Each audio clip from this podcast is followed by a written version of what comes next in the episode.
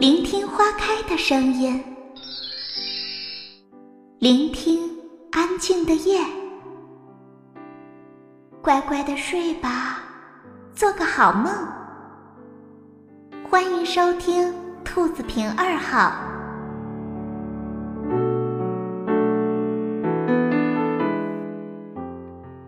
亲爱的小朋友们。今天米朵姐姐给大家分享的故事依然是树懒爸爸写给大家的故事。这个故事的名字叫做《森林早就没有了》。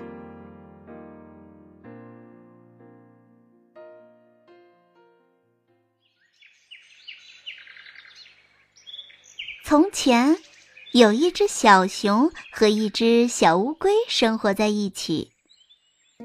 小熊是森林里的小熊，走着走着就来到了小镇上。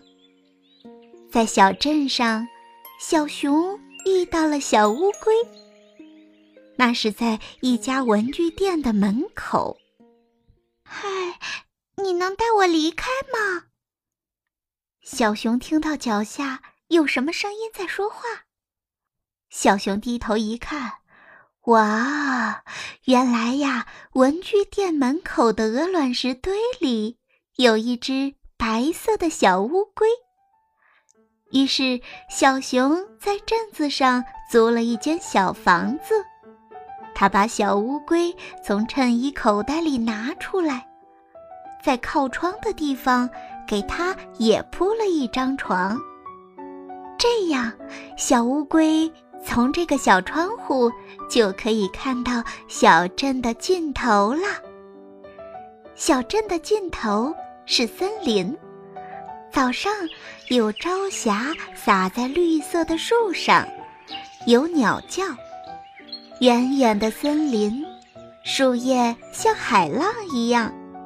小乌龟非常喜欢这扇窗，而小熊的位置呢？哦，那里也有一扇窗，那扇窗户呀，可以看见小镇的集市。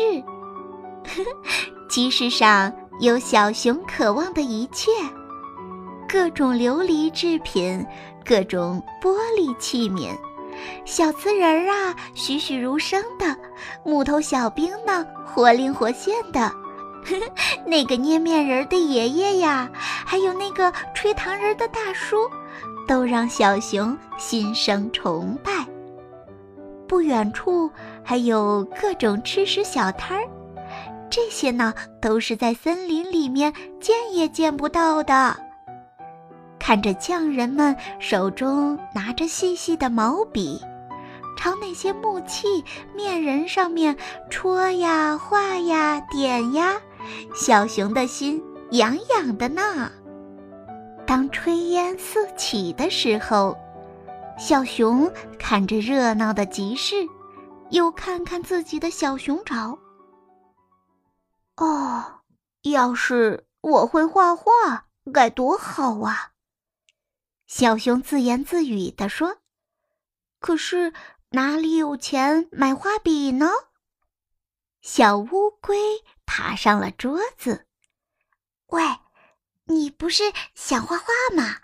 那就赶紧画吧，光想有什么用呢？赶快，赶快呀！小乌龟催促着。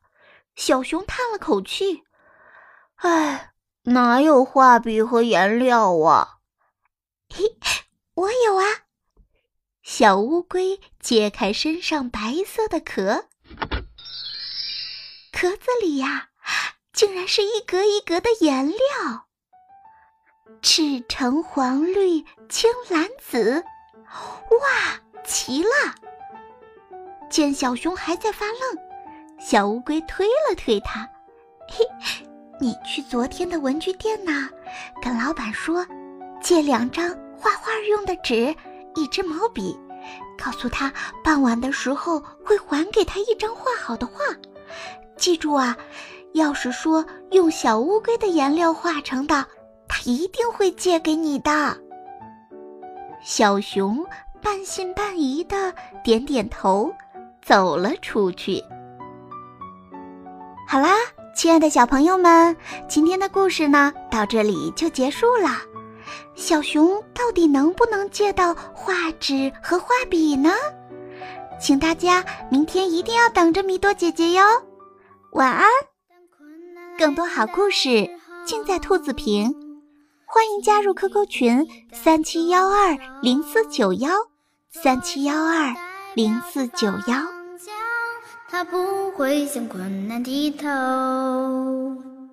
当遇到挫折的时候，请你举起你的右手，右手代表着希望，它不会。